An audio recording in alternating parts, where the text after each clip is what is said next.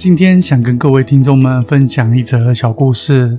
如果你不喜欢有微微灵异事件的听众，可以按暂停播放。我们下一集再见。事情发生在去年底的某天中午，当我正在素食店买便当的时候，很巧的被一位读者认了出来。他喜出望外，邀请我与他合照之外，还向我陈述了一件困扰他许久的事。他说，半年前在台南父母刚买的透天厝一楼后方闲置没有人住的小房间里，每天到了半夜，空荡荡的房间里总是传出搬桌椅和敲打墙壁的诡异声音。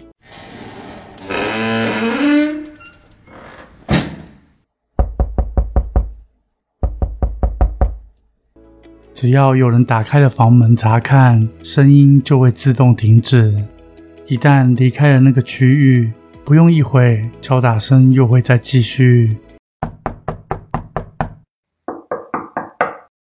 这种情况持续了很久，让居住在里面的父母不堪其扰。虽然找过教会的人祷告，请过法师祭童来到家中做法驱邪，情况最多缓和一个星期。过了之后，诡异的声音又会再度出现。近期还隐约能听到，似乎是妇人低沉的哭泣声，吓得老人家晚上都不敢靠近。他们也曾经询问过当时售屋的房屋中介和隔壁的邻居，可以很确认的是，这间房子并不是凶宅。我跟他说，解决的方法很简单，你们把房屋权状影一份。然后在全状的影印本个人的资料栏上涂上立可白覆盖，接着填写前屋主儿子的名字，趁白天贴在那个小房间的墙壁上，那位敲打墙壁的鬼魂自然就会离开。这位读者很谨慎，急急忙忙地拿出了笔记本记录下重点。就在这个月中，他专程来到我服务处致谢。他说：“自从贴了那张修改过后的权状，再也没有出现诡异的声音，顺利的解除危机。爸爸妈妈都非常的高兴，终于不需要再卖房子了。”这位读者也很好奇的问：“为何鸡同的符咒没有比一张假的房屋权状来的有效？”我跟他说：“其实这间房子的原屋主是一位富人，他是因为罹患癌症而过世。”生前，他一直很担心大女儿会与小儿子争夺家产，就是这间发出怪声音的房子。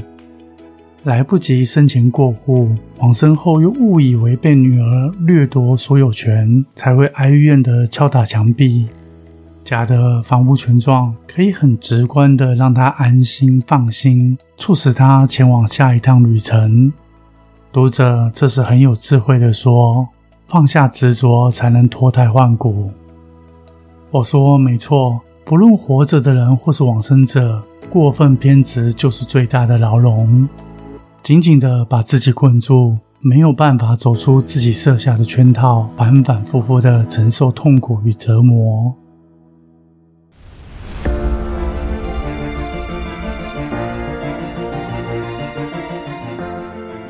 当我们沉溺在悲伤与痛苦的时候，不如试着抽离出来观察自己。我们可以很轻易的发现，处理事情并不难，困难的是缺乏足够的智慧与勇气，还有不断自我抵抗的坏情绪。假设所遭遇到的事情不是我们能力可及，那倒不如放宽心的接受事实。往往退一步就是海阔天空，柳暗花明又一村。正确的信仰总能带给你意想不到的好结果。若你能安好安心，必然能体验到生命的斑斓色彩。我是子言，很高兴是缘分牵引着你我在这里相遇。